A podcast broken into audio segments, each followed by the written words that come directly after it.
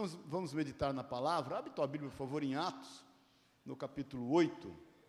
Tenho pregado sobre Atos. O Elias trouxe uma palavra de Deus semana passada, né, sobre Ana, tremendo. E vamos ficar em pé em nome de Jesus. Eu vou ler um trechinho um pouquinho, um pouquinho longo, não muito, são 12 versículos, e, e a gente meditar sobre ele. Amém? Dá um abraço no teu irmão antes, fala sempre de domingo te acho mais bonito. Fala para ele aí. Hein, Alfredinho aí atrás de você, Alfredinho aqui, ó. Atrás de você, esse bonitão aí, ó. Atrás de você, Alfredinho. Aí, Alfredinho. O Alfredinho de óculos novo e tudo. Fala de domingo, irmão. É sim, inacreditável como eu te acho. Bonito e cheiroso. O cheiroso você vai por fé, né? Assim. O bonito às vezes também. Atos 8, 26 diz assim: Um anjo do Senhor falou a Filipe, dizendo: Dispõe-te e vai para o lado sul, no caminho que desce de Jerusalém a Gaza. Este se acha deserto. Ele se levantou e foi. Eis que um etíope, eunuco, alto oficial de Candace, rainha dos etíopes, o qual era superintendente de todo o seu tesouro, que viera adorar em Jerusalém, estava de volta e, assentado no seu carro, vinha lendo o profeta Isaías. Então disse o Espírito a Filipe: Aproxima-te desse carro e acompanha-o. Correndo Filipe, ouviu ler o profeta Isaías e perguntou: Compreendes o que vens lendo? Ele respondeu: Como poderei entender se alguém não me explicar? E convidou Filipe a subir e a sentar-se junto a ele. Ora, a passagem da escritura que estava lendo era esta: Foi levado como ovelha ao matadouro e como um cordeiro mudo perante o seu tosqueador, assim ele não abriu a boca. Na sua humilhação lhe negaram justiça. Quem lhe poderá descrever a geração? Porque da terra sua vida foi tirada. Então o eunuco disse a Filipe: Peço que me expliques a quem se refere o profeta. Fala de si mesmo ou de algum outro? Então Filipe explicou, e começando por esta passagem da Escritura, anunciou-lhe Jesus. Seguindo, ele, seguindo eles caminho fora, chegando a certo lugar onde havia água, disse o eunuco: Eis que aqui há água que impede que eu seja batizado? Filipe respondeu: É lícito se crês de todo o coração. E respondendo ele, disse: Creio que Jesus Cristo é filho de Deus. Então mandou parar o carro, ambos desceram a água e Filipe batizou o eunuco. Quando saíram da água, o Espírito do Senhor arrebatou a Filipe, e não vendo mais o eunuco, este foi seguindo o seu caminho, cheio de júbilo. Mas Filipe veio achar-se em Azoto, ou Azoto, e, e, passando além, evangelizava todas as cidades da, da eh, todas as cidades até chegar a Cesareia. Amém? Vamos orar, Pai querido. Obrigado por aquilo que temos já visto e ouvido. Obrigado por, porque o Senhor nos ajuntou aqui como tua igreja, como teu povo, o Espírito Santo. Foi o Senhor que nos trouxe aqui. Fala aos nossos corações, ministra Deus no íntimo, no oculto de cada um de nós. O Senhor sabe qual é a nossa real necessidade. E a nossa real necessidade, Deus, se dá no nosso espírito. Por isso que, que a tua palavra discerne espírito de alma. O Senhor venha falar ao nosso espírito, Pai. E a partir daquilo que o Senhor ministrar ao nosso espírito, nós possamos ordenar a nossa alma, ordenar ao nosso corpo aquilo que realmente nos importa. É o que nós te pedimos em nome de Jesus. Por isso, nós declaramos cativo o nosso entendimento em Cristo Jesus consagramos a nossa mente ao Senhor nesse momento, a fim de que o Senhor Espírito Santo tenha total, inteira liberdade no nosso meio para conosco, em teu nome, Jesus. Amém e amém. Amém? Pode sentar-se. A gente tem visto, né, eu falei na semana retrasada, nós paramos quando Filipe chega a Samaria e muitos sinais, prodígios, coisas maravilhosas aconteceram, a palavra de Deus foi pregada e, e, a Bíblia nos relata dizendo que houve grande alegria naquela cidade. Quando o Evangelho chega e transforma. Eu compartilhei com vocês que Samaria era uma região muito carente emocionalmente. Eles eram, foram rejeitados, os judeus não o tinham por povo, ele, eles eram um povo miscigenado por conta da invasão assíria ali em dado momento. O judeu ele evitava passar em território samaritano, mesmo sendo mais perto para vir para Jerusalém, ele ia por um outro caminho mais longo, só para não passar lá perto. Jesus nos dá o exemplo né, de que ele prega o evangelho para uma mulher samaritana ali na, na, na, na, de frente do poço de Jacó. Jesus nos dá o exemplo do bom samaritano em meio à, à má atitude do levita e do sacerdote. E, e, e não por acaso e não por coincidência, o evangelho chega até ali trazendo cura, libertação, restauração, e todos estão alegres, a despeito das perseguições, das dificuldades. Paz do Senhor, a despeito de tudo que eles enfrentavam, porque, irmãos, é importante a gente entender isso. É, alegria e fé andam juntas. Se está faltando alegria, é porque tem alguma coisa que está faltando na fé. A gente tem vivido um momento tenso no país, não é verdade? Muitas vezes a gente fica abatido por conta daquilo que a gente tem visto, por conta daquilo que a gente tem ouvido. Nós sabemos disso. Você não precisa, né? Estar muito antenado em todas as notícias ou muito antenado em todos os fatos políticos para perceber que há um sentimento de abatimento. Mas nesse momento, aqui a gente estava falando um pouquinho antes do culto, nós não temos outra opção a não ser ter fé.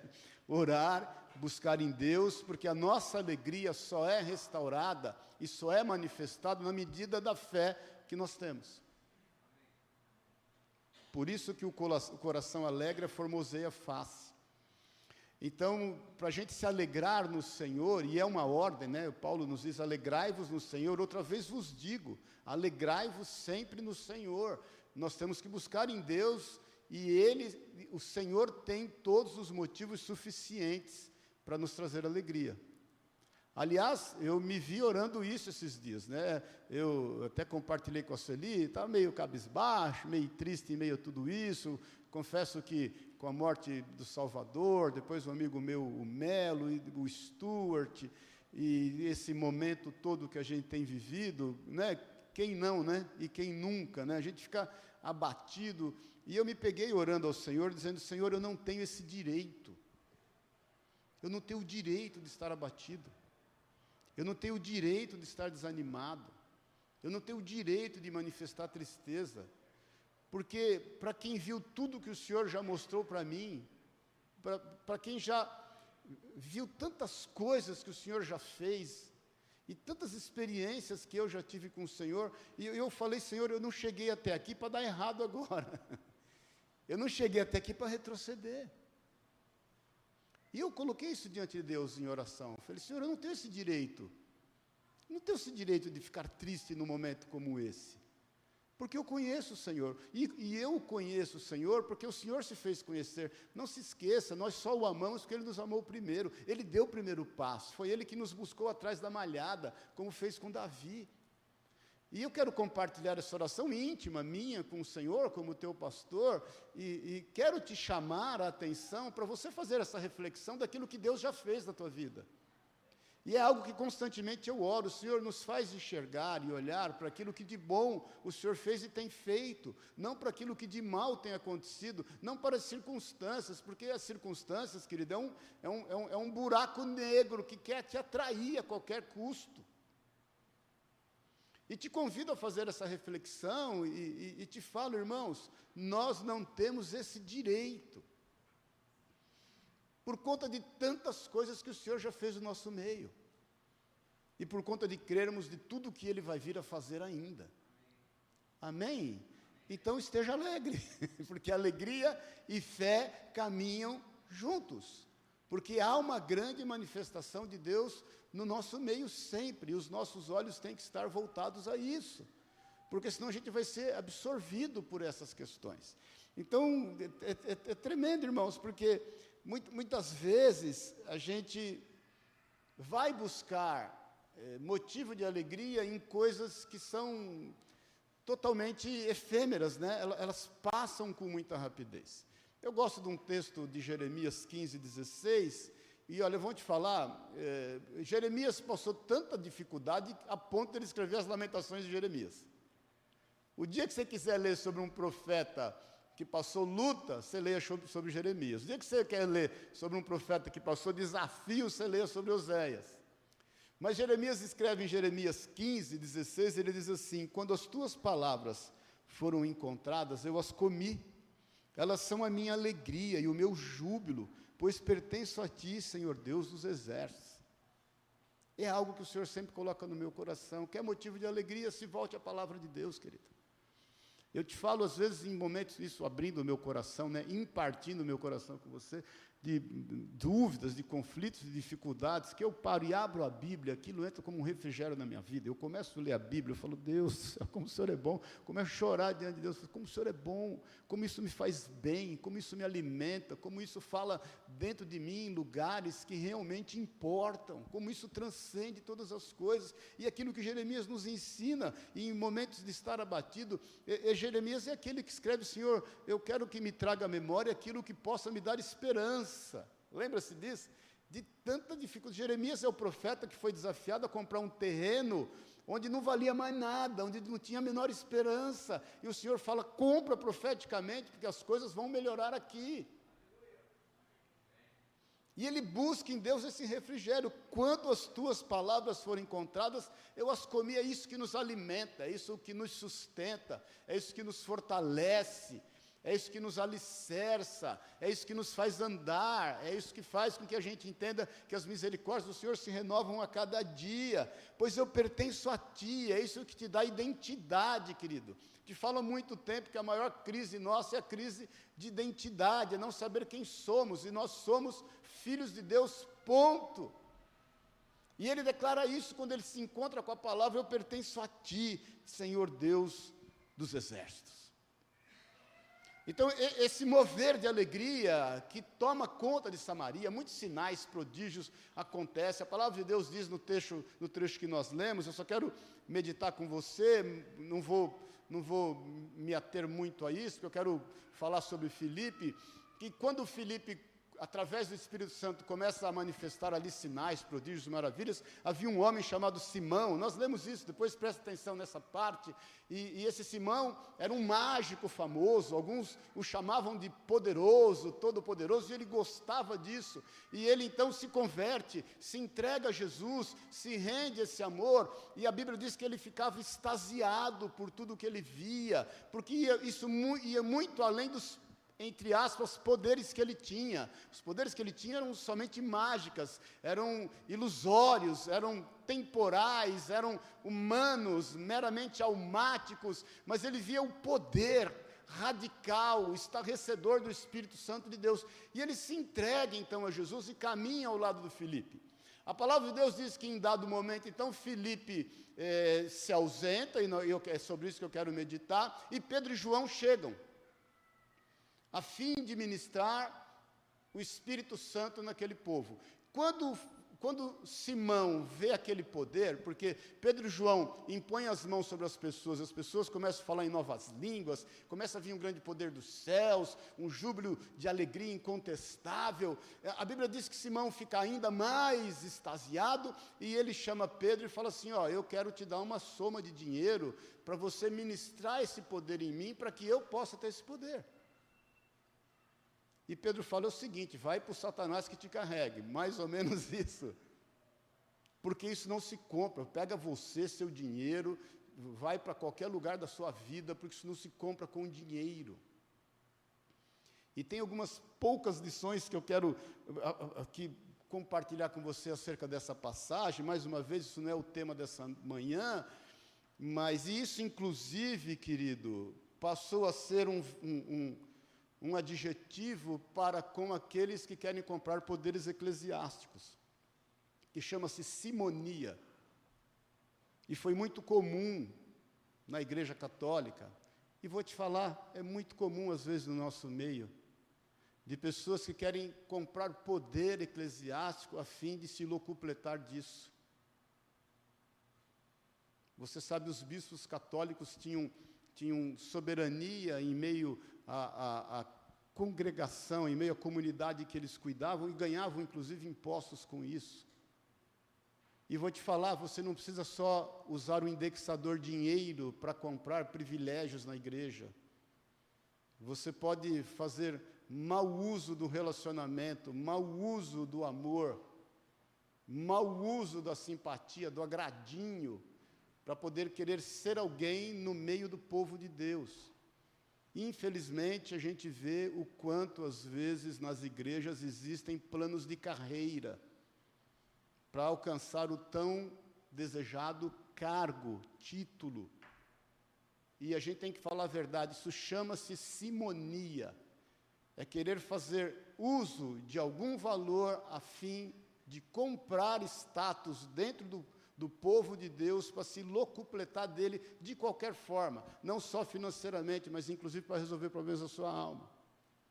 Então, cabe muito nós depois refletirmos, eu te desafio a refletir nesse texto, nesses versículos, para entender o, o, o, o, quanto isso é claro diante do Espírito Santo de Deus, o quanto o Senhor conhece as nossas intenções de coração, o quanto o Senhor sabe aquilo que realmente nos interessa e nos importa.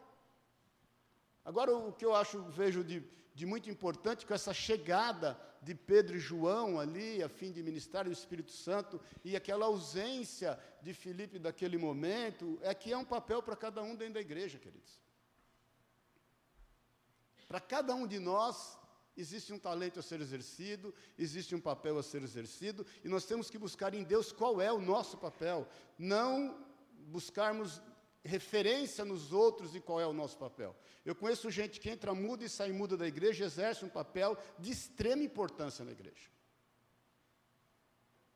Então a gente tem que entender, Pedro e João chegam ali dirigidos pelo Espírito Santo.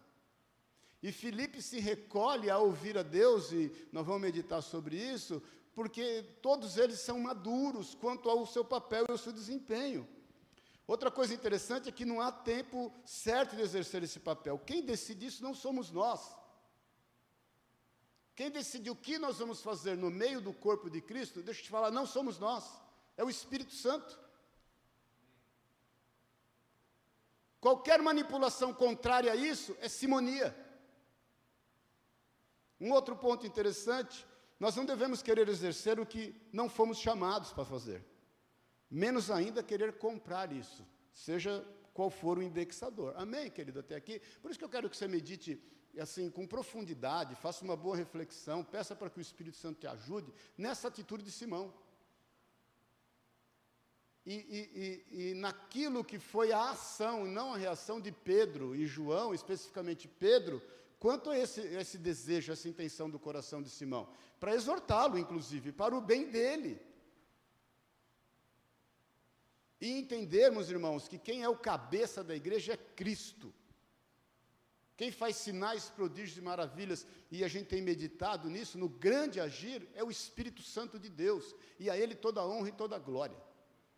E é dele que nós dependemos, e é dele que, como igreja, nós esperamos toda a direção de todas as coisas. Há um tempo certo para cada coisa dentro da igreja. E nós temos que estar submissos a isso. Agora, voltando para o texto que eu quero meditar, no versículo 26, a Bíblia diz que um anjo, versículo 26 do capítulo 8 de Atos, um anjo do Senhor falou a Filipe, dizendo: Dispõe-te e vai para o lado sul do caminho que desce de Jerusalém a Gaza. Esse se acha deserto. E ele se levantou e foi. Algumas coisas que eu quero ver aqui, meditar com você, no agir do Espírito Santo de Deus e, e, e, como nós somos partes importantes nisso, porque a primeira coisa que eu vejo é que a submissão é a marca de quem Deus quer usar. Por isso que segundo Crônicas 16, o Senhor fala isso a Asa, os olhos do Senhor passam por toda a terra, buscando aqueles cujo coração é totalmente seu, para se fazer forte no meio dele. E a submissão é essa marca. Porque se você avaliar, meu irmão, Filipe se submeteu totalmente à vontade de Deus. Ele, ele, ele, plantou um ministério, Deus o leva ali, muitos sinais, prodígios, maravilhas, milhares de pessoas estavam ali, era evidente aquilo que o Senhor estava fazendo através da vida dele, e o Senhor chama ele para sair dali e ir para um deserto. E a Bíblia diz que ele faz isso com disposição, porque o Espírito fala assim para ele, o anjo fala assim para ele: vá, dispõe-te. E precisa ter disposição. Ele sai do lugar onde havia esse grande mover do Espírito Santo, com muitas pessoas, e vai para o deserto sem saber o que ele encontrar ali. Irmãos, a gente não precisa de público para orar e para pregar. Amém, querido? Nós precisamos de microfone. Te falo de forma pessoal. Já preguei o evangelho em praça muitas vezes. Já subi em caixa de banana. Já preferi pregar o evangelho para um do que para muitas pessoas. Então, nós não precisamos de público. Não precisamos de microfone. Não precisamos de púlpito. Nós precisamos de público no que diz respeito, ainda que seja uma pessoa. Porque a submissão e a disposição é realmente a marca de todos a quem Deus quer usar para a honra e para a glória dele no horário, no local, da forma, para com as pessoas que ele deseja. E, e manifesta isso, ele, ele, demonstra essa disposição e obediência ao ser guiado pelo Espírito Santo. Ele podia contestar, falou: Senhor, misericórdia, agora que as coisas se arrumaram, agora que eu consegui manifestar o meu amor pelos samaritanos, Agora que eu consegui aqui buscar um ideal ministerial, meu ministério está só começando, e o Senhor. Não, ele foi, irmãos. É bem, é bem verdade que a gente tem que se lembrar de Jonas, lembra-se disso? Um homem de Deus, um profeta de Deus. Tanto que é um homem, um profeta de Deus, que Deus escolheu ele para pregar o evangelho para os ninivitas. E não se esqueça que os ninivitas eram os assírios, os mesmos que invadiram Samaria e que miscigenaram aquele povo por quem os judeus nutriam ódio. E havia tanto ódio no coração dos judeus pelos ninivitas, que eles fizeram atrocidades com o povo de Israel, que Jonas falou o seguinte: eu não vou, e ele não falou nada. Porque a Bíblia diz que o Senhor o visita e chama, olha, pega e vai para o lugar que eu vou te ordenar para Nínive. A Bíblia diz que Jonas se levantou e foi para um caminho totalmente distante aquilo que era a vontade de Deus. Seguiu os impulsos do seu coração, julgou a Deus, entendeu estar fazendo a coisa certa. E a palavra de Deus, você sabe disso, querido. Ele, ele, ele, ele desce para, para, para Jope, ele desce para o porto, ele desce para o navio, ele desce para o porão do navio, ele desce para o fundo do mar. Tudo aconteceu numa, numa, numa de uma forma que ele só, só descia, só se afundava no buraco por conta das suas emoções. O problema de Jonas era o quanto ele era alterado emocionalmente, irmãos. Deixa eu te falar. Problemas de ordem emocional vão nos impedir de fazer a vontade de Deus. Eu e o Márcio, uma vez, nós ajudávamos alguns pastores, ele vai se lembrar talvez dessa reunião, e, e, e os pastores, num momento de estresse, de dificuldade, e, e, a gente trouxe para eles uma, uma, uma, uma, um conselho. Gente, para um pouco. Deixa que a gente toca aqui, a gente ajuda. Vocês, vocês estão cansados, vocês estão estressados, vocês precisam de ajuda, a gente está aqui, a gente vai ajudar, eu prego, o outro prega, todo mundo aqui. E, e aí uma pastora falou, não, mas como eu vou parar de pregar? Eu falei, querida, você está cansada, você está extasiada. É, mas Deus está me dando palavras constantemente. Está te dando palavras, não quer dizer que você tem que pregá-las. De repente, as palavras que Deus está te dando é para você. Comigo acontece muitas vezes. Nem toda palavra que Deus me dá eu prego. Porque tem coisa que é fora o íntimo, é pessoal. Deus tem que trabalhar em mim primeiro. Aliás, eu não trago uma palavra sem que ela tenha trabalhado na minha vida. E às vezes, irmãos, a, a, o desejo de estar fazendo a obra de Deus e de se envolver com a obra de Deus é puramente emocional. Não é uma necessidade de quem vai ouvir, é uma necessidade de quem quer falar. Amém, queridos? E eu estou te falando isso que nós somos igreja, nós temos que aprender a andar como igreja. E cada um cumprir o seu papel, e cada um fazer a sua parte. Existem milhões de pessoas, não são milhares, milhões de pessoas que precisam abrir o Evangelho, mas você vai encontrar as milhões de pessoas caminhando uma a uma, até que o Senhor tivesse, te, te leve a um, a, um, a um auditório de milhares, que seja, não tem problema, meu irmão. Eu gosto muito do testemunho do Po Yong-Shu, ainda na época Po Yong-Shu, que depois ele mudou para David Yong-Shu, e, e, ele, ele planta a igreja, ele põe as caixas para o lado de fora, ele reunia menos que 10 pessoas, e um dia perguntaram para ele, por que, que você pôs as caixas do lado de fora? Ele falou, porque eu estou pregando para milhões, mesmo tendo menos que 10 na minha frente, não tem problema. E realmente a igreja dele tornou-se a maior igreja do mundo, com mais de um milhão de membros. Mas começou para menos que 10. Então, questões emocionais vão nos afastar daquilo que é a vontade de Deus para a nossa vida. Tome cuidado, irmãos, com isso. Eu, assim, eu, eu, vou viajar e eu tenho falado com vocês sobre essa questão de atos, é algo que realmente me preocupa, é algo que realmente me importa, para que você tenha plenitude naquilo que é a tua vida no Senhor, é cumprir o papel que Deus chamou a cumprir para esse momento, nesse instante, sabendo que é o Espírito Santo que conhece todas as deficiências que tem o corpo de Cristo, e é Ele quem sabe o como agir, e que nós temos que cumprir o nosso papel, se importando com aqueles que estão do nosso lado, com aqueles que nós estamos tropeçando nele todos os dias, porque muitas vezes a gente vislumbrando aquilo que só é importante para nós, nós estamos esquecendo de quem está ao nosso lado. Amém, queridos? Vai ficar melhor hoje, em nome de Jesus. Não perca a esperança. Eu não vim aqui para te exortar, mas também para te consolar e para edificar em nome de Jesus. Mas, voltando para o texto, versículo 27, olha que coisa tremenda. Eis que um etíope, eunuco, alto oficial de Candace, rainha dos etíopes, o qual era superintendente de todo o seu tesouro, que viera adorar a Jerusalém, estava de volta e assentado no seu carro, vinha lendo o profeta Isaías. Então disse o Espírito a Filipe: aproxima-te desse carro e acompanha-o. Correndo Filipe, ouviu ler o profeta Isaías e perguntou: Compreendes o que vens lendo? Ele respondeu: Como poderei entender se alguém não me explicar? E convidou Filipe a subir e a sentar-se junto a ele. Ora, a passagem que da escritura que estava lendo era esta: Foi levado como ovelha ao matadouro e como um cordeiro mudo perante o seu tosqueador. Assim ele não abriu a boca. Na sua humilhação lhe negaram justiça. Quem lhe poderá descrever a geração? Porque da terra a sua vida é tirada. Então o eunuco disse a Filipe: Peço-te que, peço-te que me expliques a quem se refere o profeta. Fala de si mesmo ou de algum outro. Agora aparece aqui um outro personagem interessante, um eunuco, que lhe foi confiado, porque ele era um homem de confiança, temente a Deus, possivelmente judeu, que veio adorar no templo, adorar e buscar a Deus, e que era responsável por todos os tesouros da rainha.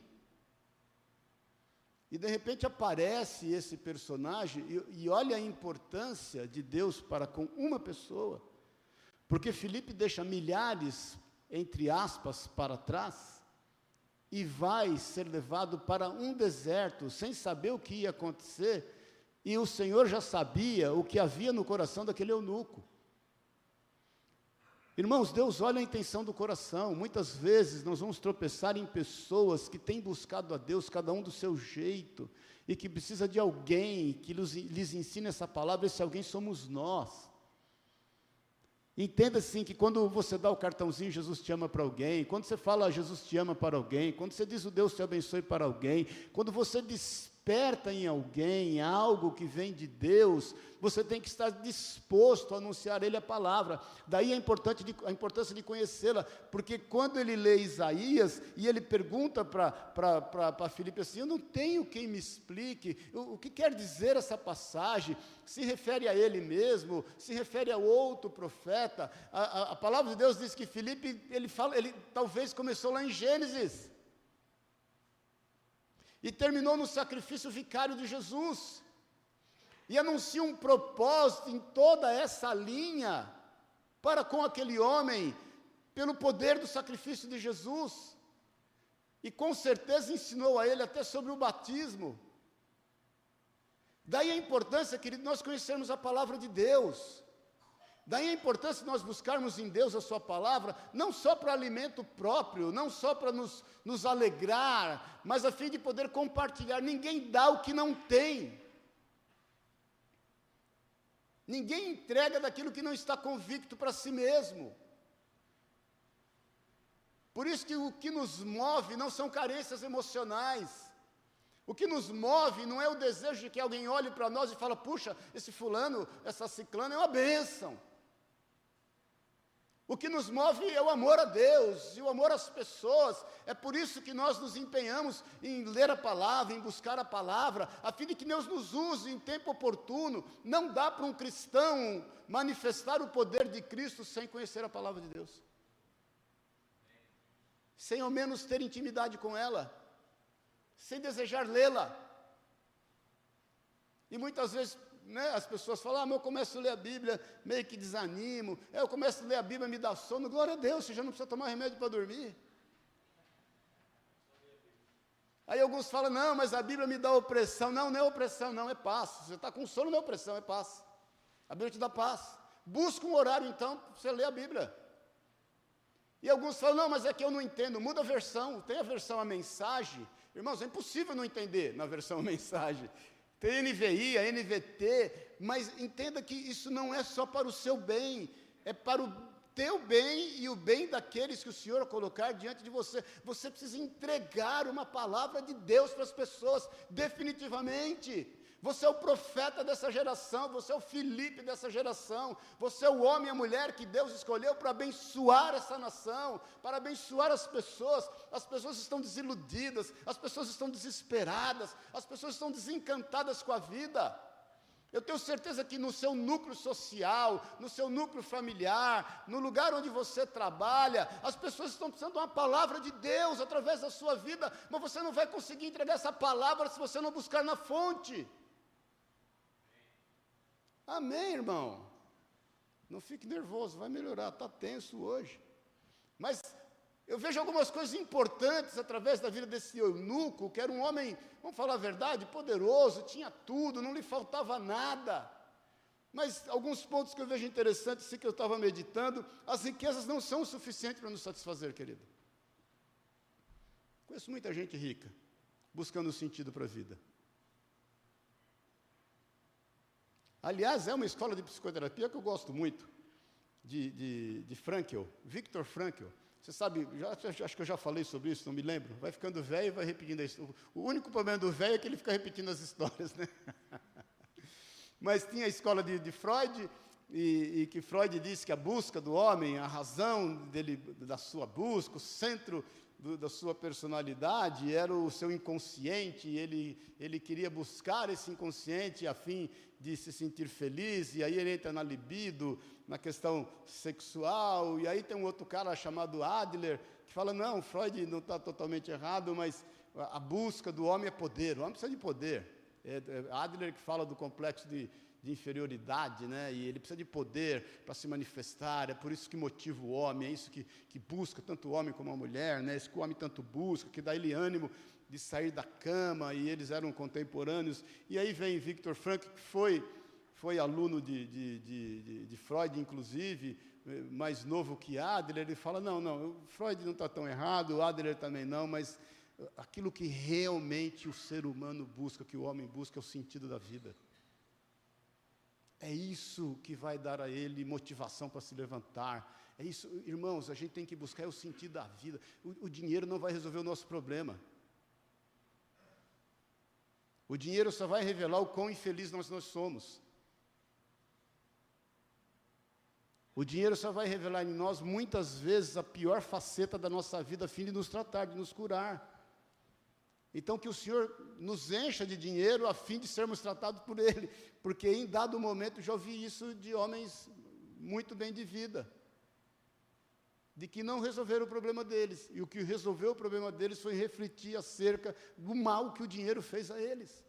E não sou contra, irmãos, glória a Deus, né? todos nós trabalhamos, todos nós buscamos um lugar ao sol, todos nós viemos de origem humilde, todos nós estamos né, e vamos buscar, mas a fim de repartir, de abençoar. Eu estava olhando o testemunho daquele jogador, o Mané, não sei, um, um africano, não sei qual, quem é que gosta, é Senegal? Não sei, hã? Senegal, você viu o testemunho dele? Foram perguntar para ele por que, ele não compra Ferrari, por que ele não compra pulseiras de ouro, relógios caros. Ele falou: Eu? E vou deixar de abençoar o meu povo de onde eu vim, da vila que eu vim. Ele, ele montou, irmãos, escolas, clínicas, hospitais, lá da vila que ele veio do Senegal. Ele manda recurso para todos, todos os habitantes da vila, todos os meses, ele manda dinheiro. Ele fala, depois você veja, o testemunho dele, você acha que eu, eu, eu, eu entendo por que eu estou ganhando dinheiro, ele quer dizer. Eu entendo porque Deus me pôs nessa condição. Não é justo eu andar de Ferrari e os meus compatriotas viverem a miséria, a mazela da vida, sem que eu não possa fazer nada. Então, aquele homem, aquele oficial, aquele eunuco, ele, ele, ele, ele, ele deixa claro assim: não são as riquezas que dão sentido para a vida. Outra coisa que eu acho interessante, que toda adoração a Deus vai ser recompensada. Ele veio do, ele, ele sai da onde ele estava e, e, e vai adorar a Deus no templo. E na volta dessa adoração, ele buscando na intimidade do seu coração algo novo de Deus para a sua vida. Ele queria uma experiência pessoal, radical, transformadora, genuína na vida dele. E o Senhor tira Filipe, que é submisso, que é disposto, que é obediente, a fim de encontrar com esse homem no deserto. Olha que coisa impressionante, queridos. Toda adoração a Deus vai ser recompensada. Pode ter certeza, irmãos. Por isso que Paulo fala em tudo dai graça. Está difícil, louve a Deus. Está complicado, louve a Deus. Está em conflito, louve a Deus. Está sendo incompreendido, louve a Deus. Adore ao Senhor na beleza da sua santidade. Toda adoração vai ser recompensada. O Senhor sabe exatamente, irmãos, deixa eu te falar, a adoração a Deus nos coloca no nosso devido lugar. Adoração é para isso, para nos colocar no nosso devido lugar, para saber quem é Deus na nossa vida, quem somos nós perante esse Deus, quem é o Senhor da glória, quem é que ordena todas as coisas do seu trono, quem está no controle real de todas as coisas. Pode, vai passar os céus, vão passar a terra, mas nenhuma das suas palavras deixarão de ser cumpridas. A palavra de Deus, que toda palavra proferida pela boca de Moisés, toda, nenhuma delas deixou de ser cumprida. Então o Senhor com certeza vai honrar, querido. Então se prostre, quando todo mundo estiver te achando louco, querido, não tem problema, adore a Deus. O mundo está caindo, está tudo atrapalhado, adore a Deus. Outro ponto interessante na vida desse homem, a humildade nos aproxima daquele a quem Deus nos envia, viu? Ele está no deserto, ele está lendo em voz alta, que era o hábito daquele momento, e ele encontra um Filipe. Sabe-se lá como estava vestido o Filipe?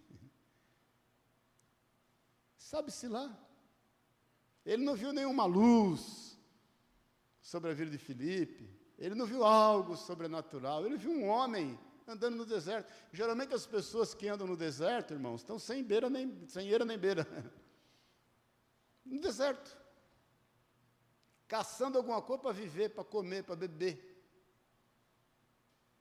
E ele foi humilde o suficiente para chamar Filipe para dentro da sua do seu meio de transporte lá, da sua carruagem, sei lá o quê. Trouxe para dentro, vem para dentro. Porque a humildade faz a gente viver coisas tremendas, viu, irmãos. Por isso que a Bíblia diz que a gente deve ser hospitaleiro, porque sem saber a gente recebeu anjos. Sem saber, a gente recebeu anjos. Então isso faz parte de quem realmente está buscando uma direção de Deus para a sua vida, humildade. Cuidado com estereótipos. Eu já vi, já recebi cada palavra de Deus, de, de cada pessoa tão improvável, tão improvável, querido. Eu falar, puxa vida. E o contrário também é verdade. Já tive cada decepção com os prováveis da vida. Então, é tremendo isso que a gente aprende com esse homem. Finalizando, então, versículo, versículo 35. Então Filipe explicou, e começando por esta passagem da Escritura, anunciou-lhe a Jesus, irmão, mais uma vez, conheça a palavra de Deus. Se tem alguma coisa que você precisa conhecer, é a palavra de Deus. Eu, assim, quero te dar esse testemunho. Eu, por muito tempo na minha vida, não li nada que não fosse a Bíblia, nada. Nada. Bíblia, Bíblia, Bíblia. Depois que eu comecei a ler livros. Mas Bíblia, Bíblia, Bíblia, Bíblia. E te falo até hoje, muitas vezes eu, em aconselhamento com qualquer um de vocês, você começa a falar a situação que você está vivendo, eu vou, na minha cabeça, buscar na Bíblia uma situação parecida com o que você está vivendo, porque certamente tem lá. E é comum, seja, quem já se aconselhou comigo, você vai ver sempre eu vou te falar um versículo, igual receita de médico. Vai, toma isso, toma aquilo, eu vou te falar, leia isso, leia aquilo, leia aquilo. Porque é a Bíblia que nos traz vida. Tenho o testemunho do Dom Alexandre Ximenes, o bispo lá da Catedral da Reconciliação, um amigo meu lá em, no Recife, e que um, homem empresário rico foi buscar nele conselho, dizendo que não restava mais nada na vida que não fosse morrer e ele queria se matar. E o Dom Alexandre o ouviu, conversou com ele e falou: oh, Vou te falar uma coisa, não se mata agora, vou te pedir para você se matar daqui 30 dias. Só que você vai fazer um trato comigo. Todo dia você vai ler a Bíblia. Então, daqui 30 dias você vem aqui, você pode se matar, eu vou te ajudar a se matar. Mas depois de 30 dias, todo dia você vai ler a Bíblia. Todo dia, por 30 dias seguidos. Depois de 30 dias, esse homem foi lá, nem preciso te falar o que deu. Ele não se matou, glorificou a Deus, entregou seu coração sem reserva ao Senhor, e a sua vida foi totalmente transformada, restaurada. Irmãos, a Bíblia é, a Bíblia é uma palavra viva. Já te falei, não é você que lê a Bíblia, é ela que te lê. Não é você que estuda a Bíblia, é ela que te estuda. Já te falei isso várias vezes, eu quero que isso fique. A Bíblia é que nem um scanner, querido. Ela, ela, você vai lendo, ela vai te escaneando e ela identifica em você algum ponto ali naquele momento, por isso que você lê a Bíblia eh, várias vezes, algumas passagens, e cada vez, e cada dia, e cada momento, ou cada hora que você lê, ela vai falar de um jeito no seu coração. Muitas vezes você vai ler a Bíblia e, e puxa, como é que eu nunca vi dessa forma? Porque é ela que te escaneia, é ela que te lê, e ela sabe o momento exato que tem que parar e jogar dentro de você algo que te é importante e precioso. E versículo 36, seguindo eles caminho fora, chegando a certo lugar onde havia água, disse o eunuco: Eis aqui água, quem pede que eu seja batizado? Filipe respondeu: É lícito se crês de todo o coração. E respondendo ele, disse: Creio que Jesus Cristo é o Filho de Deus. Então mandou parar o carro, ambos desceram a água e Filipe batizou o eunuco. Deixa eu te falar uma coisa, irmãos. Experiências espetaculares são resultados de obediência simples.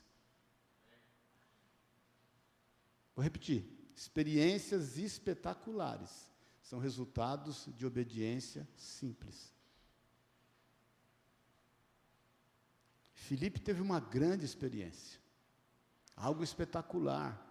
Um homem se rendeu a Cristo, se submeteu ao batismo e aceitou o Evangelho e tornou-se um missionário, com todos os recursos que tinha.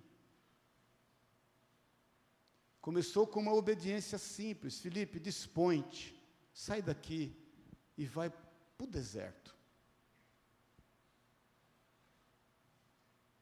Quando a gente se dispõe a obedecer, a ouvir e ser submisso, você vai ter experiências espetaculares.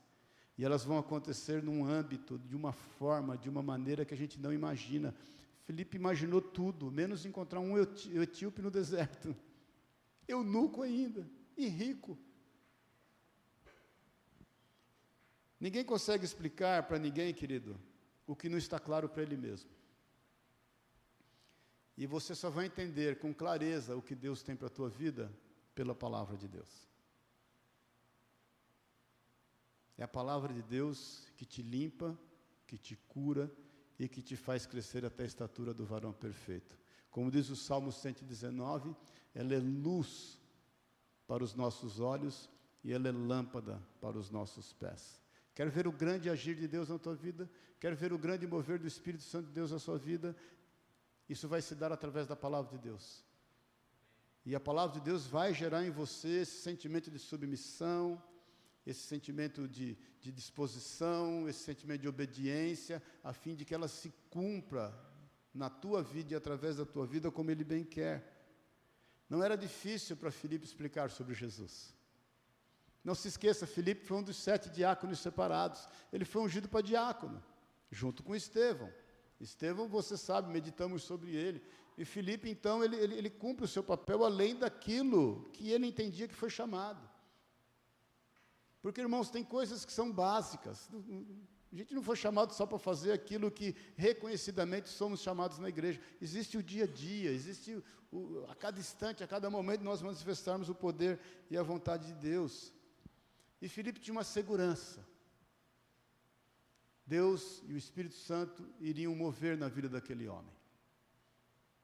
E aquele homem passou a ter aquela mesma segurança.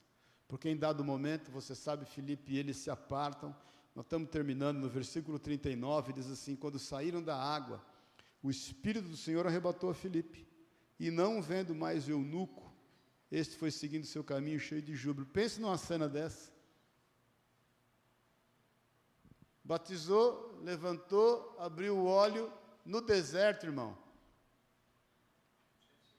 É diferente você estar tá numa cidade que você pensar, o cara saiu correndo e se escondeu atrás daquele prédio, atrás daquele carro, entrou naquela casa, no deserto, não tem jeito. Ué, cadê o cara? Ele podia, né? Quanto, dependendo do, do quanto é saudável nossas vistas, você tem um alcance né, muito grande. E ele procura para um lado, para o outro, cadê o homem? E aquilo não trouxe tristeza no coração do eunuco. Você vê o agir de Deus, ele podia falar: ah, mas não está mais aqui aquele que pregou para mim, aquele que me evangelizou, aquele que me batizou. E agora eu tinha tantas dúvidas, e agora tanta coisa eu queria saber. Não, aquilo trouxe para ele alegria, porque ele se voltou totalmente à palavra de Deus. Ponto, irmãos.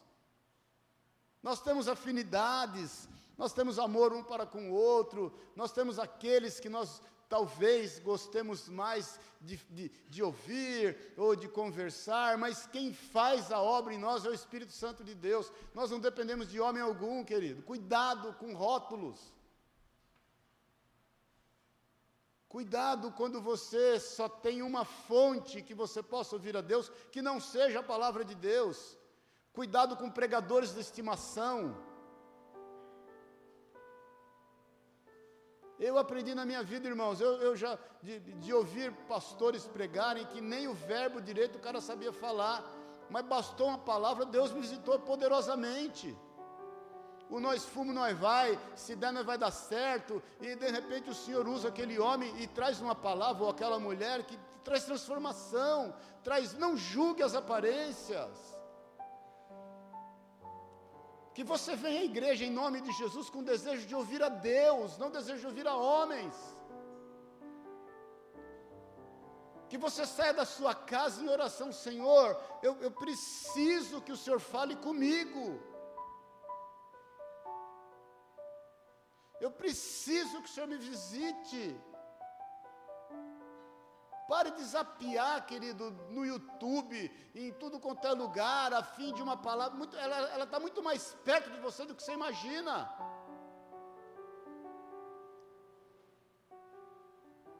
Amém, irmãos?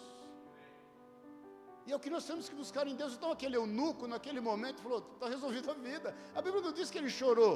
A Bíblia fala que ele foi seguindo o seu caminho, cheio de júbilo. Ele não foi, glória a Deus que Felipe sumiu da minha frente. Não. Glória a Deus, o Espírito Santo continua comigo. E colocou algo novo no meu coração, algo tremendo, o desejo em buscá-lo na Sua palavra. Agora, interessante que no versículo 40, porque às vezes você, como pregador, você pensa isso, né? E aí, onde vai ser meu fim? Vou ficar sumindo de um canto para o outro?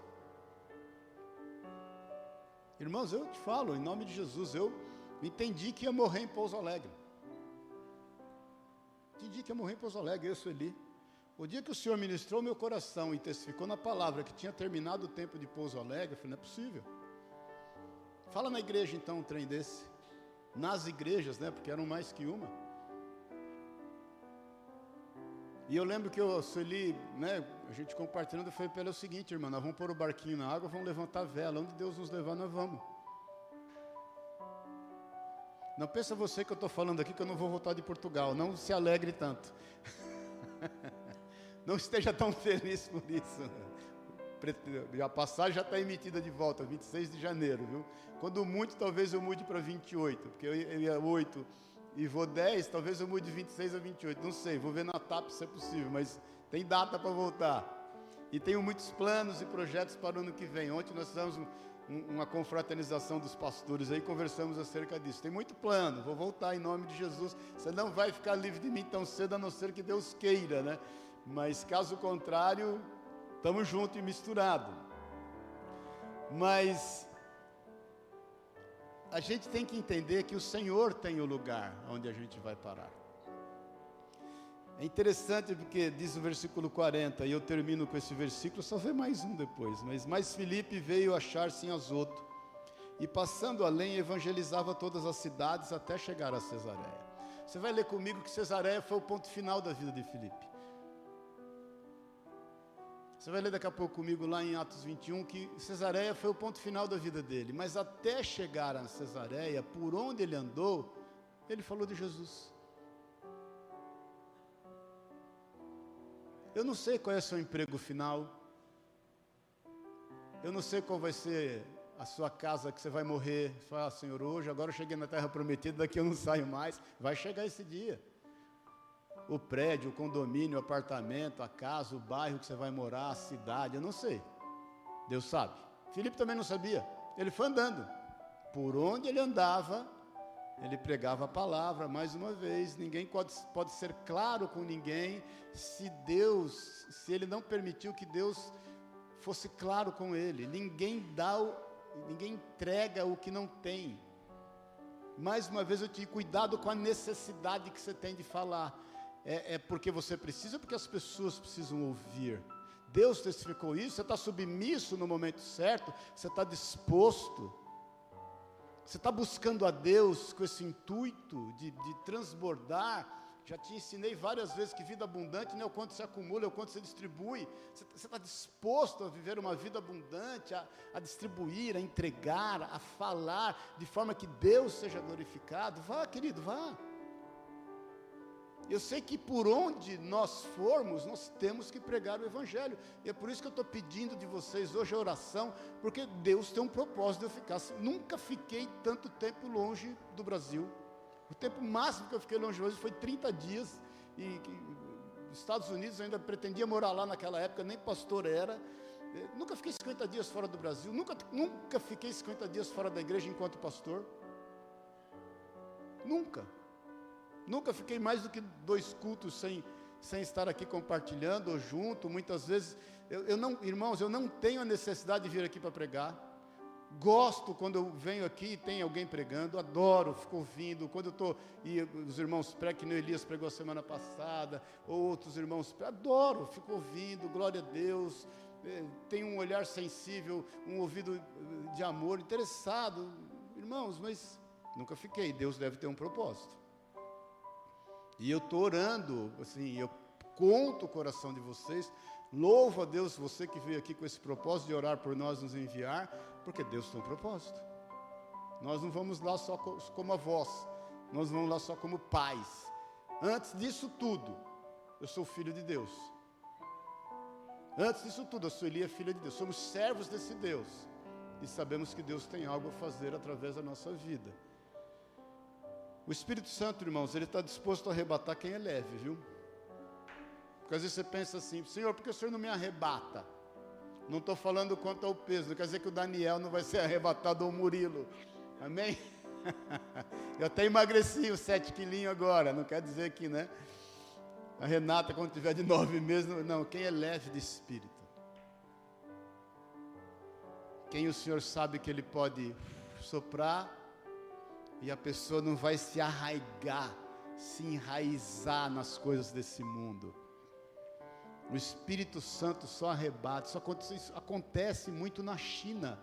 Eu tenho, já ouvi vários testemunhos disso acontecer na China, de um evangelista estar numa vila, de repente ele some e aparece em outra vila, especificamente na China.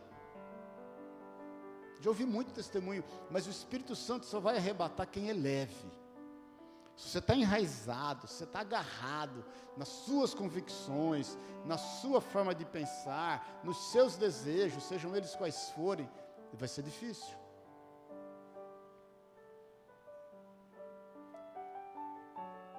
Por onde ele andou, ele falou de Jesus. Então que o Senhor sopre a tua vida, mas que você não deixe de falar de Jesus.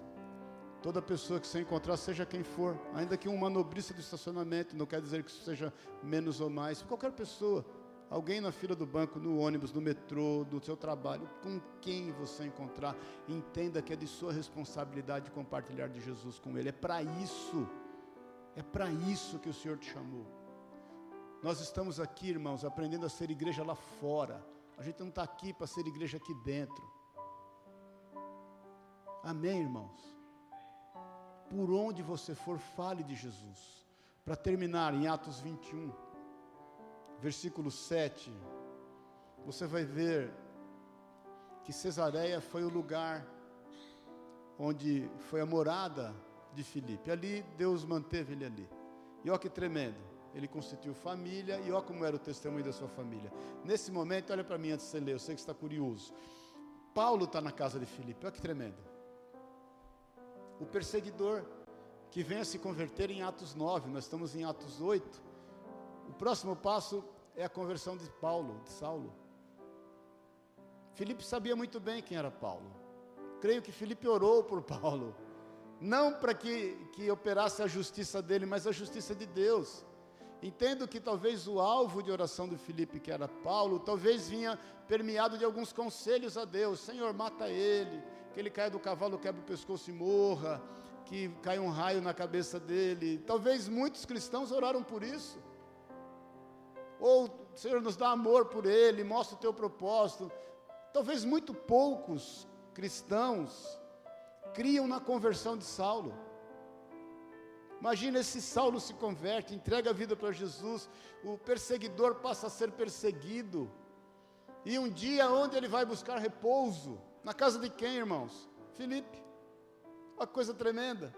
Versículo 7 de Atos 21, quanto a nós, Paulo dizendo, escrito por Lucas, né, obviamente, Concluindo a viagem de Tiro, chegamos a Ptolemaida, onde saudamos os irmãos, passando um dia com eles.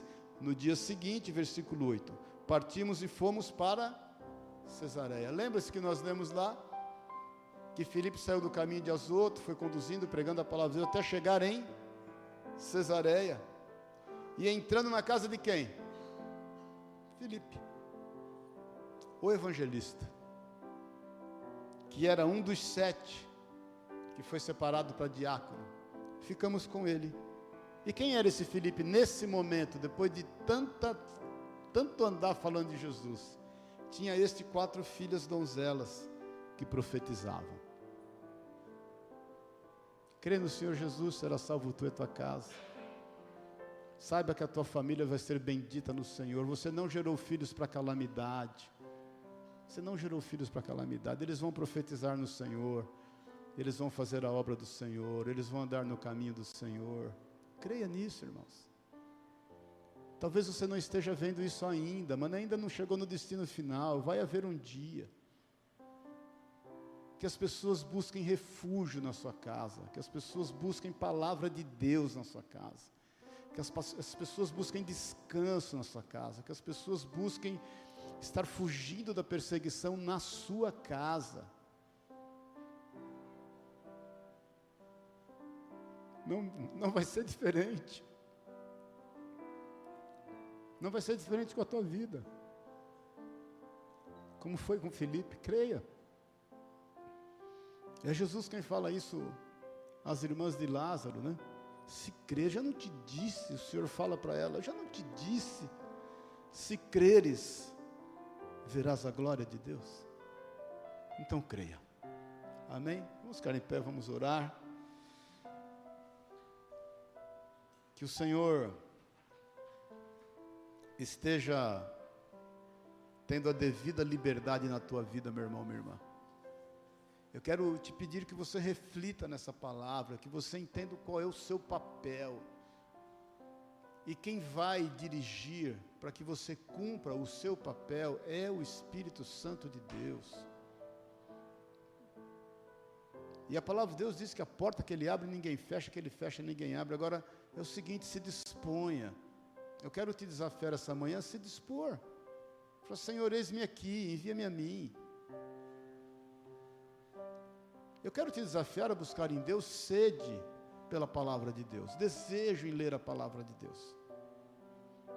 E desejo que ela entre no teu coração e que você seja um praticante da palavra de Deus. Eu quero te desafiar a alinhar a sua vida, o seu comportamento, os seus sonhos, os seus desejos para com a palavra de Deus. Eu quero te desafiar a fazer isso o dia inteiro, Eu estou agindo segundo aquilo que a palavra de Deus, eu, eu, eu, eu estou entregando o que me é devido entregar como homem, como mulher, como filho, como pai, como esposo, como esposa, eu estou cumprindo aquilo que diz a palavra de Deus. Como empresário, como operário, eu estou trazendo honra à palavra de Deus.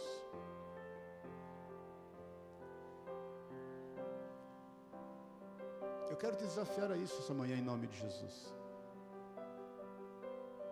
Irmãos, assim, eu mais uma vez, eu vou estar ausente, Aliás, eu vou não estar presente, o que, o que não quer dizer que eu e a Sueli vamos estar ausentes, nós não vamos estar presentes na igreja por 50 dias, mas não quer dizer que a gente esteja ausente, mas eu quero ouvir os testemunhos. Dia 18, não esse domingo agora, no outro domingo, nós vamos fazer uma celebração de Natal. Os pastores vão organizar uma celebração de Natal eu gostaria muito que você estivesse aqui louvando a Jesus e glorificando a Deus. Nós sabemos que Jesus não nasceu 25 de dezembro, mas para nós todo dia é dia de Natal. Nós não estamos aqui para comemorar a data, nós estamos aqui para comemorar o nascimento de Jesus, amém? Eu te peço que você esteja aqui com a sua família. Convide pessoas, irmãos, nós vamos lá celebrar o nome de Jesus. Ele nasceu por amor de nós. Nasceu, viveu, morreu, ressuscitou por amor de nós. Dia 18, não esse domingo que vem, o outro. No dia 25, já te falar a agenda da igreja, porque de 24 para 25 é de sábado para domingo, nós não teremos culto, porque não dá para fazer culto 10 e meia da manhã. Eu, os irmãos, né? Não vou nem falar que você bebeu na noite anterior, mas que você comeu muito na noite anterior. Vamos falar porque crente não bebe, mas come, né? E, então nós não vamos fazer culto no dia 25. Porém, no dia 1 que também não vamos fazer culto de manhã, nós vamos fazer culto, o culto da virada. Então, os pastores vão estar de novo é, avisando, convidando. Eu quero te pedir, muitos irmãos gostam de passar na igreja. Eu passei a minha vida, com exceção do ano passado, na igreja, louvando a Deus, buscando a Deus, ouvindo uma palavra de Deus, uma direção de Deus. Então, no dia 31 para o dia 1 vai começar o culto às 10 da noite. Vai ter uma palavra do Senhor. Né? Eu aconselho a fazer uma comunhão, traga aí, olha, as irmãs aí fazem cada coisa tão gostosa, cada um traz um prato e vamos né, estar juntos, nos alegrarmos no Senhor e passar então a virada do ano juntos aqui em nome de Jesus, amém? Então no dia primeiro não terá culto, aí depois, aí dia 8, né, os, os outros dias, culto normalmente, amém, queridos? E eu quero ouvir boas notícias em nome de Jesus. Eu vou com o meu coração, eu e o Sueli felizes, porque sabemos o que temos plantado e na terra que temos plantado, que é uma terra boa. Amém? Queria chamar a Sueli aqui e a Eleusa, para que vocês orem por nós. Vem bonitona. É, nos enviando.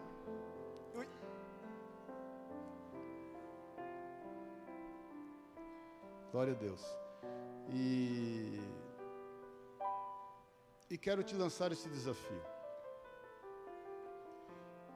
que você busque em Deus o seu papel, cumprir o seu papel e a vontade de Deus para a sua vida. Irmãos, já tinha te falado, nunca, nunca, nunca uma geração como a nossa precisou tanto de pessoas como você. Nunca uma geração como a nossa precisou tanto de pessoas como você, posicionadas, dispostas, obedientes, submissas nunca foi tão necessário. Nós não sabemos o que está por vir. Existem algumas correntes, né, teológicas quanto à escatologia. Nós não sabemos o que está por vir. Mas nós sabemos que a igreja precisa se manifestar, dizer por que veio, cumprir o seu papel. Amém? Queria chamar aqui os pastores aqui para nos dirigir em oração, Daniel, Márcio, Pacífico, Elias, é, para estarem orando por nós. Amém? E cadê o Márcio? Que o Márcio ora aqui, pedir para o Márcio orar. Márcio é o mais velho, mais velho assim, que anda comigo, né?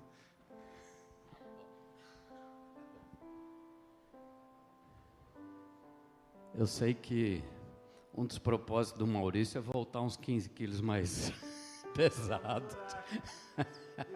Perdeu 7, volta com 15, volta no lucro, né? É. Pensa num homem que gosta de comer.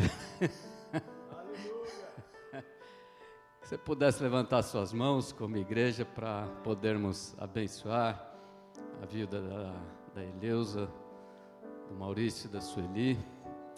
Pai, nós estamos aqui como irmãos, como igreja, como corpo de Cristo, clamando a Ti pela vida de cada um deles. O Senhor sabe o propósito que vai no coração do Maurício, da Sueli, enquanto pastores, coração que muitas vezes se aperta de deixar a igreja, de deixar os irmãos, mas sabemos que eles estarão ali como instrumentos de bênção, Pai, na vida das suas famílias que o Senhor possa preparar um tempo de alegria, de comunhão e de tremenda bênção na vida deles pela vinda do João, que está por chegar.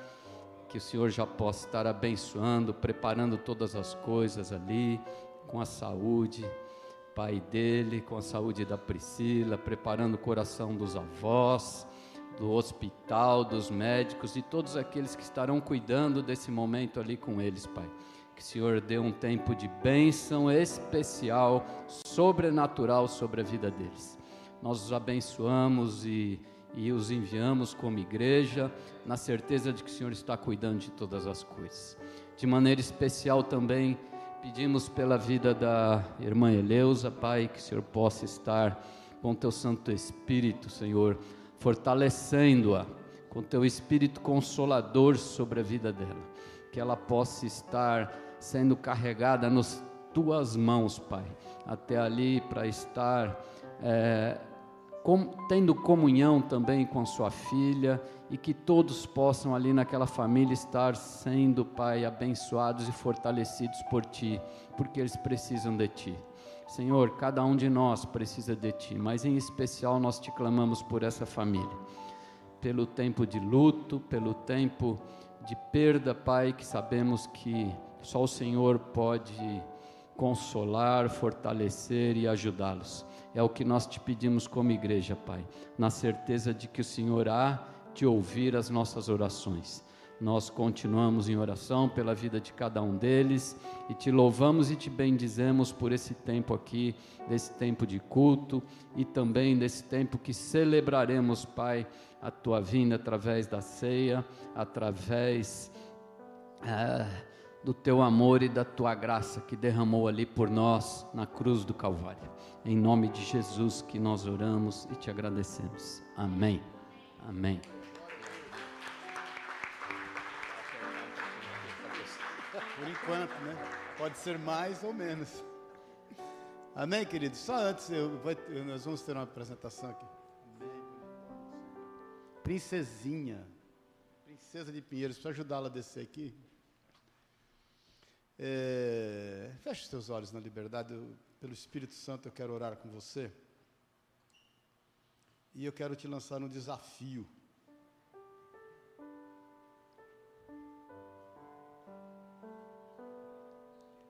O desafio que eu quero te lançar é ouvir e obedecer ao Senhor. Se você está aqui nessa manhã, e eu tenho certeza que foi o Espírito Santo que te trouxe aqui, tenho plena convicção de que essa palavra que o Senhor nos trouxe é para cada um de nós.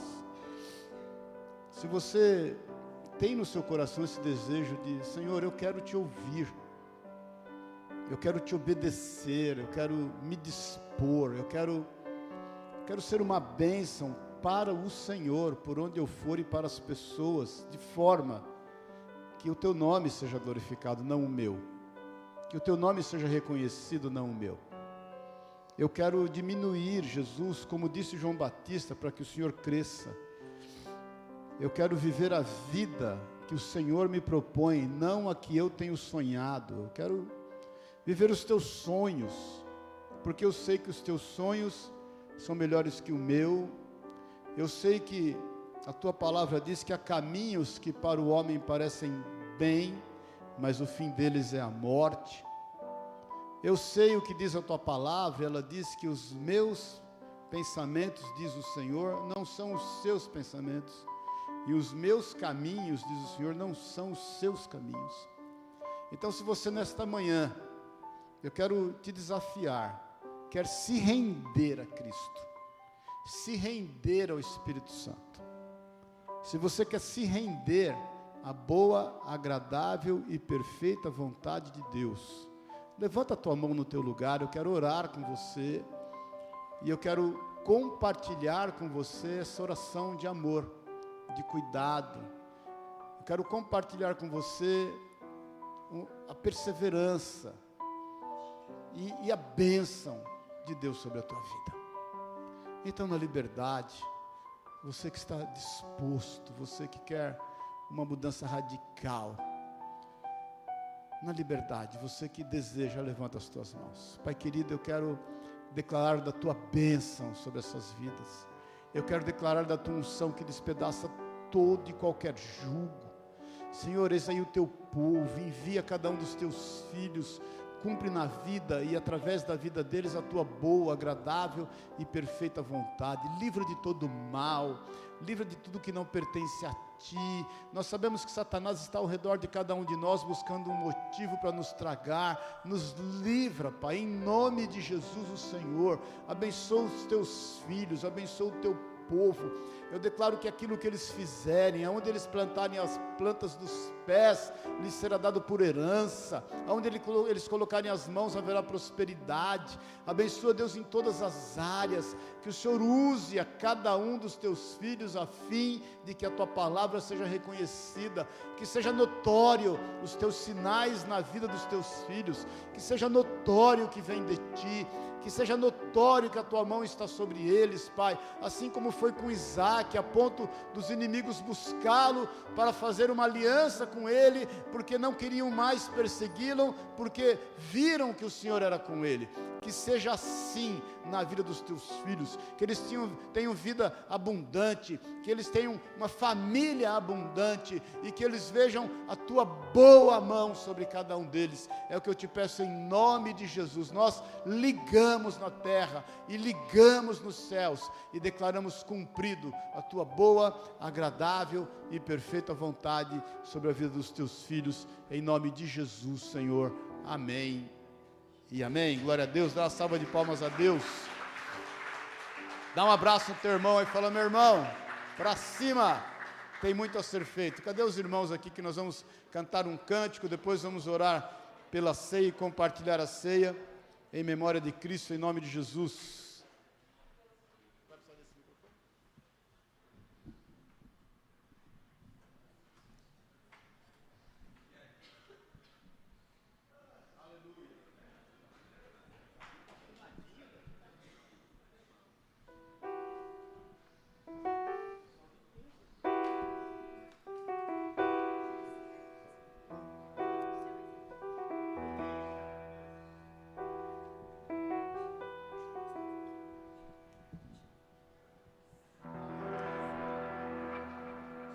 Glória a Deus, bom dia, a paz do Senhor para todos. Hoje nós vamos fazer uma pequena é, apresentação aqui do grupo que está ensaiando todas as terças-feiras aqui da igreja. Não sei se vocês lembram que nós convidamos toda a igreja para participar de aula de canto, de aula de, de, de músicos e etc. Né? Então, nós estamos aqui com esse grupo que se dispôs a estar junto conosco, a aprender Está o professor aqui, o Samuel, está aqui no teclado. E nós vamos fazer uma pequena apresentação. Eu gostaria que vocês prestassem atenção na mensagem que vai ser levada nessa canção, em nome de Jesus. Amém? E não olhe os erros que nós estamos aprendendo ainda. Glória a Deus.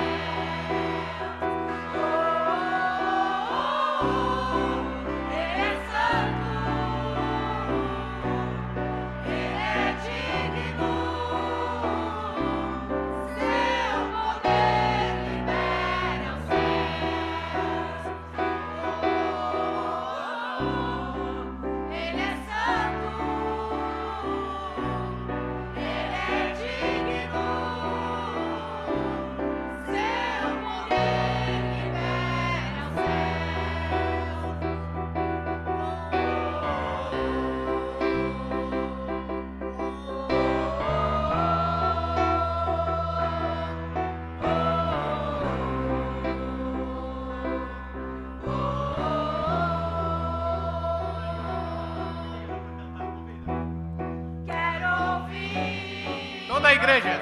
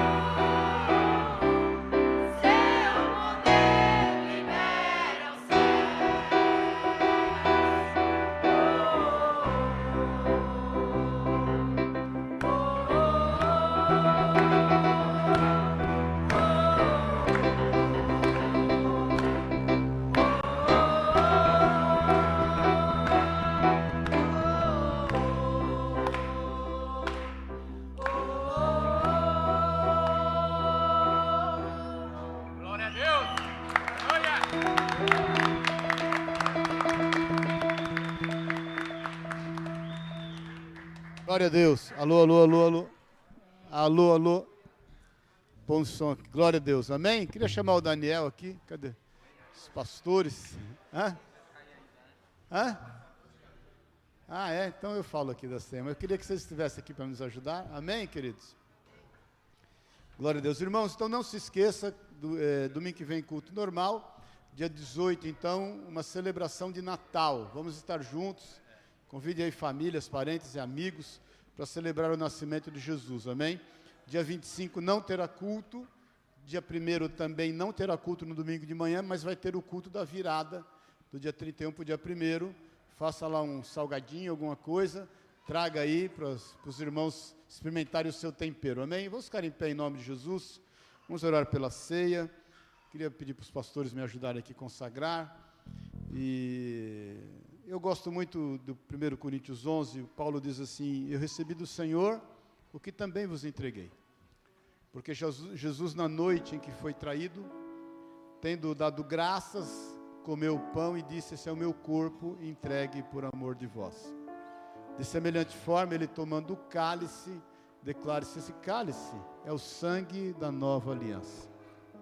Todas as vezes que comerdes desse pão e beberes desse cálice e fazer isso em memória de mim. E é isso que nós fazemos. Esse, esse, esse ato de tomar a ceia já é feito há mais de dois mil anos, em memória de Cristo, na certeza de que Ele vai cumprir a Sua palavra e que vai voltar. Por isso que na ceia nós somos fortalecidos, na ceia nós confessamos que Cristo é vivo e que Ele vai voltar. A Bíblia diz ainda, Paulo nos exorta em amor, dizendo: examine-se o homem a si mesmo, para que não coma desse pão ou beba desse cálice indignamente, de forma indigna.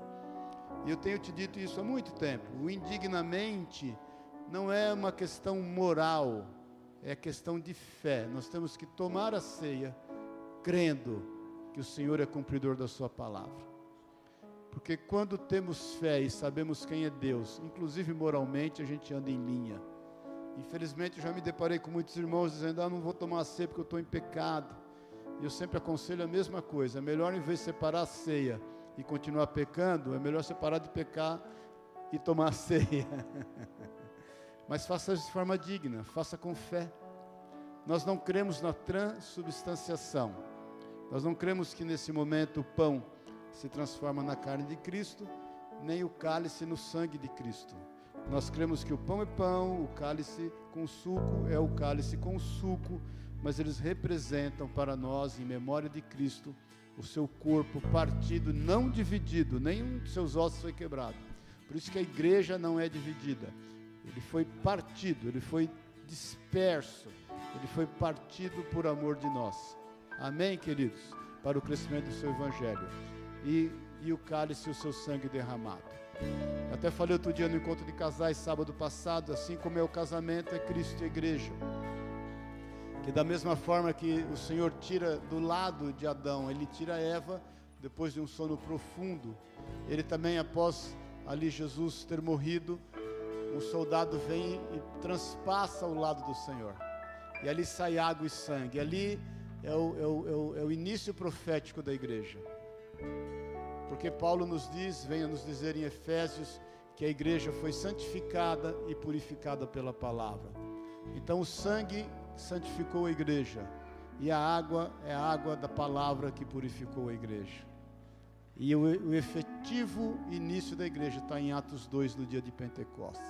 Então vamos celebrar a ceia, vamos declarar com isso que o Senhor é vivo, que Ele vai voltar e cumprir a Sua palavra. Vamos fazer isso por fé e sermos fortalecidos nisso em nome de Jesus. Amém, queridos? Pedir para o Daniel orar pelo. Posso pegar aqui? Aleluia.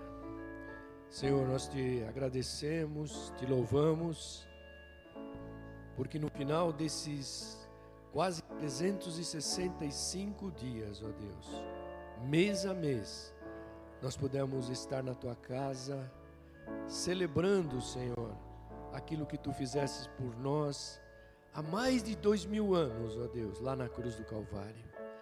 E aqui, Senhor, nesta manhã, está a tua igreja, Senhor, reunida para mais uma celebração, ó Deus. E que este pão, Senhor, que representa o teu corpo, ele seja, Senhor, hoje tocado em nós, ó Deus, para que juntos, ó Senhor, sejamos fortalecidos, ressuscitados, ó Deus, e sabedores que somos, ó Deus, que ainda temos uma caminhada pela frente, mas todos os dias seremos alvo do teu grande amor por nós, ó Deus.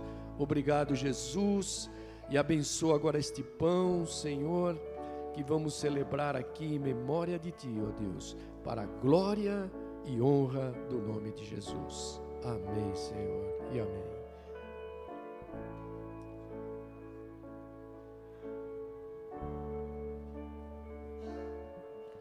Senhor Jesus, nós te louvamos, te adoramos e te bendizemos, Pai. Pelo teu sangue, Pai, derramado naquela cruz por amor a nós, Pai. Pai, e através desse sangue, Pai, que nos alcançou, que nos amou, Pai, porque o Senhor nos amou primeiro, e é por isso que nós estamos aqui hoje, Pai. E nós queremos, Senhor, consagrar, Pai. Te pedimos, abençoa, Pai, esse cálice, Senhor, que representa o teu sangue, para que possamos, Pai, cumprir, Senhor, o ID, o propósito e a missão que o Senhor tem para cada um de nós, Pai nos fortalece, Senhor, nos capacita, Pai. Ah, Deus, nos ajuda, Senhor, que os nossos olhos estejam postos em Ti e para o propósito, Senhor, e a missão que o Senhor tem através de nós, Pai. É o que nós te pedimos e já te agradecemos em nome de Jesus. Amém. Sair, vamos ser servidos. Glória a Deus. Vamos louvar a Deus. Amém? Declara isso aí, queridos. É o Senhor e motivo de louvor. Opa! Na cidade seu santo monte. Alegria! Alegria de toda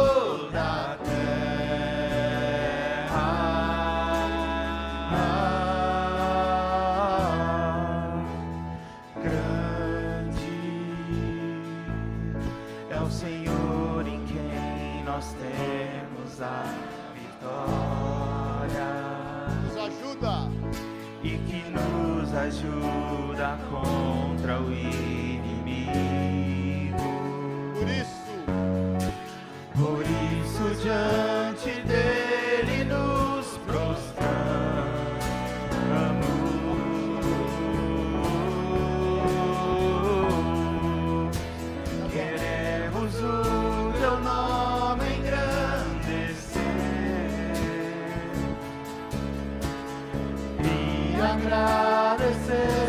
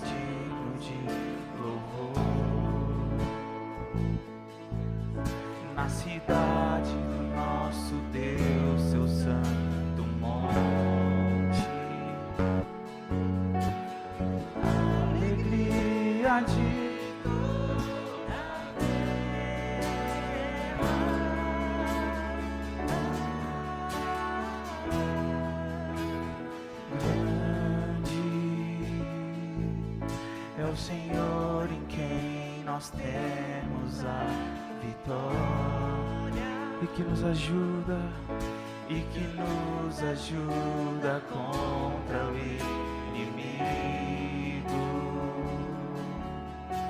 Por isso diante dele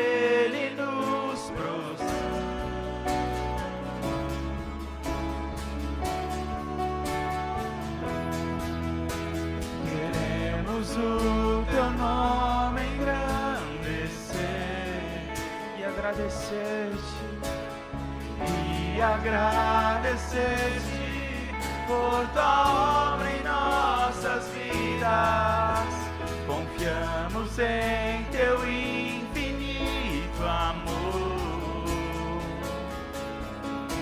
pois só tu és o Deus eterno sobre toda a terra e céu. Mais uma vez queremos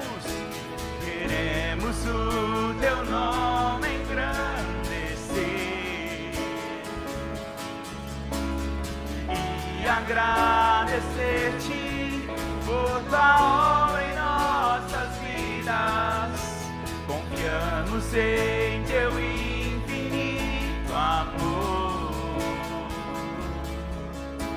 pois só tu és o Deus eterno sobre toda a terra. Pois só tu és, pois só tu és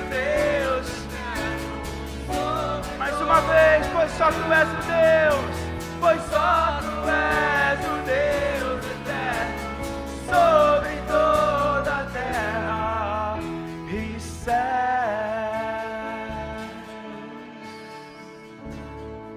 Aleluia, glória a Deus.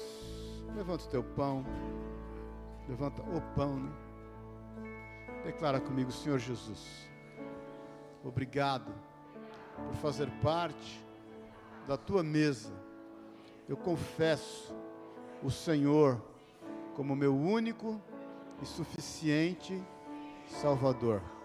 E eu reconheço que o Senhor entregou o seu corpo por amor da minha vida. O Senhor morreu para que eu não morresse jamais. A sua morte decretou a morte da morte. A morte morreu naquele dia. E em memória de ti, da sua ressurreição, na certeza da sua volta, que eu celebro hoje esta ceia. E eu declaro: Maranata, ora vem, Senhor Jesus. Amém. Aleluia.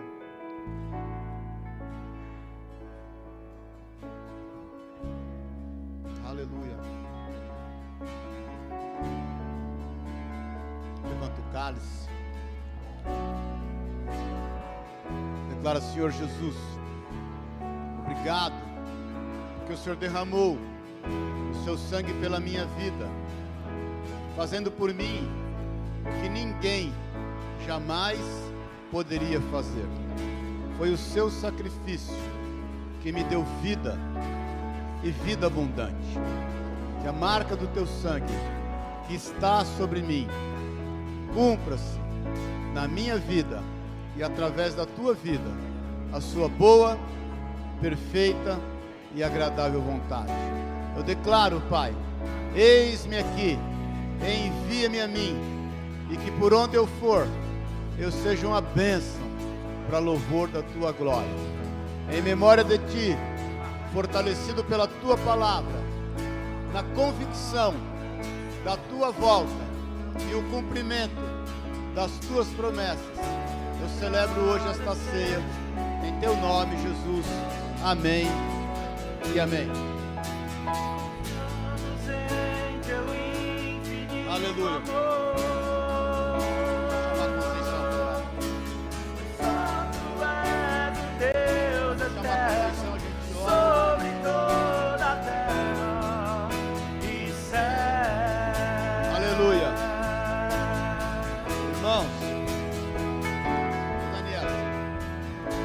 Liberdade depois traga a tua oferta naquilo que o Senhor propôs no teu coração. Queria chamar a Conceição aqui para nós orarmos por ela. Conceição vai fazer uma cirurgia essa semana. E nós vamos estar orando por ela. Amém, irmãos? Não se dispersem, por favor. Só um minuto. Um minuto de atenção aqui, em nome de Jesus. Nós já estamos indo embora. É, Vamos orar pela Conceição. Ela vai fazer uma cirurgia essa semana. E, e eu creio que Deus está no controle, obviamente, de todas as coisas. Mas eu quero orar por isso. Amém? E ungila. Abre aqui para mim, por favor. Amém, queridos? Ah, o Jorge também. Alguém vai ter algum procedimento médico essa semana? Precisa que esteja orando? Não? Pai querido, nós te louvamos, Deus, pelo teu cuidado, pelo teu amor e pela tua palavra. E como igreja, declaramos da tua unção sobre a vida da Conceição, sobre a vida do Jorge, em nome de Jesus, Pai. É tua palavra. Ela diz: se há enfermos entre nós, nós devemos orar, ungir-os e oração da fé cura o enfermo. Pai, que o Senhor dê sabedoria, discernimento a esses médicos, atendentes, enfermeiros, sobretudo amor pelos seus filhos. Que a tua misericórdia, o teu cuidado seja sobre cada um deles. Que haja cura, transformação, restauração. Que tudo seja muito além daquilo que podemos pedir ou pensar, pelo teu poder que opera em nós. Por isso eu os declaro curados em nome de Jesus, totalmente restaurados para louvor da glória do Senhor e que a medicina venha testificar da cura sobrenatural que vem de ti sobre eles em nome de Jesus. Fortalece-os no corpo, mas também na alma e no espírito.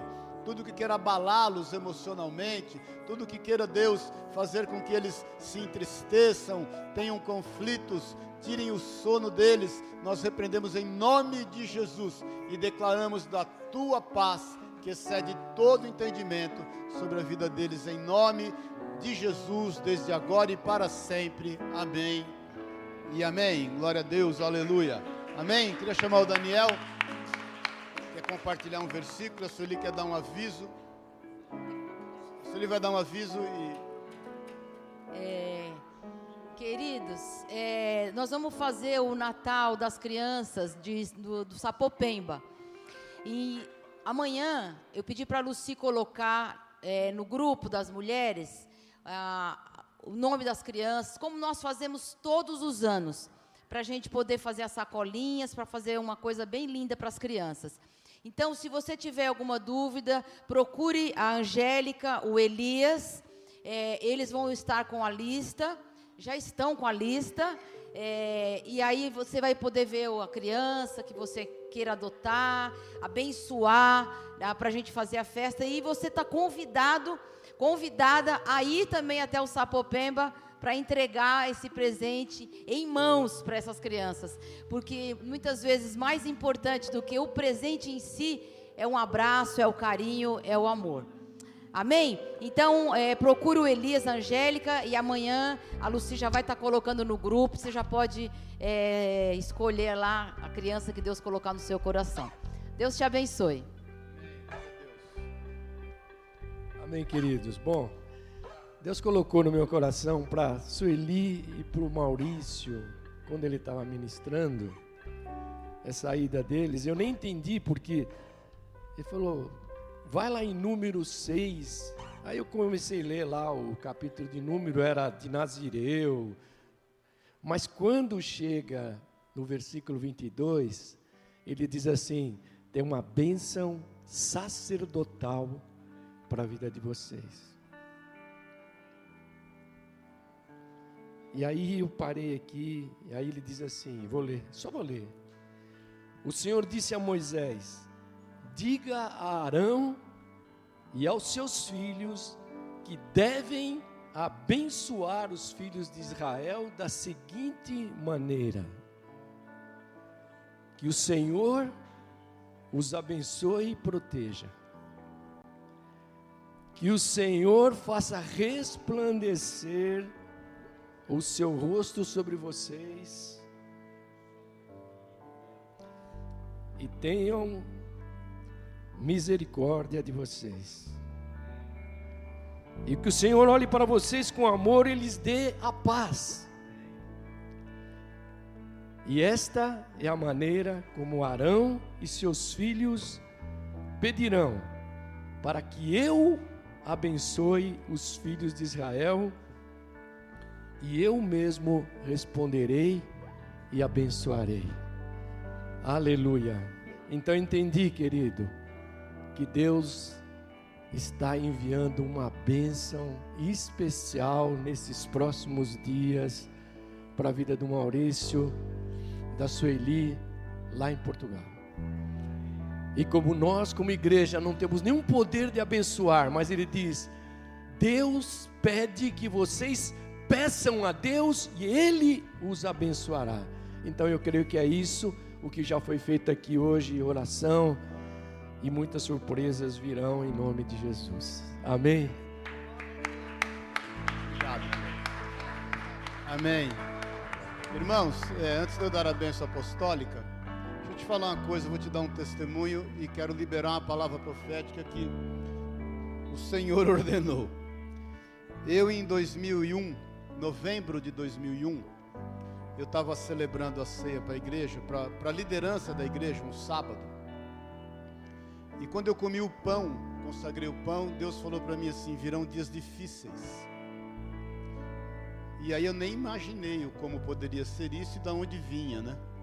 E vieram dias difíceis. 2002 foi algo assim muito difícil em todas as áreas da nossa vida, como família, como igreja, como empresários, como tudo. E eu estava agora, né, celebrando a ceia e, e quando eu comi o pão, Deus falou para mim assim: virão dias abundantes. Na hora eu confesso que eu perguntei, mas como, né? Com esse cenário aí, do jeito que tá, a gente, né? Somos humanos, na é verdade.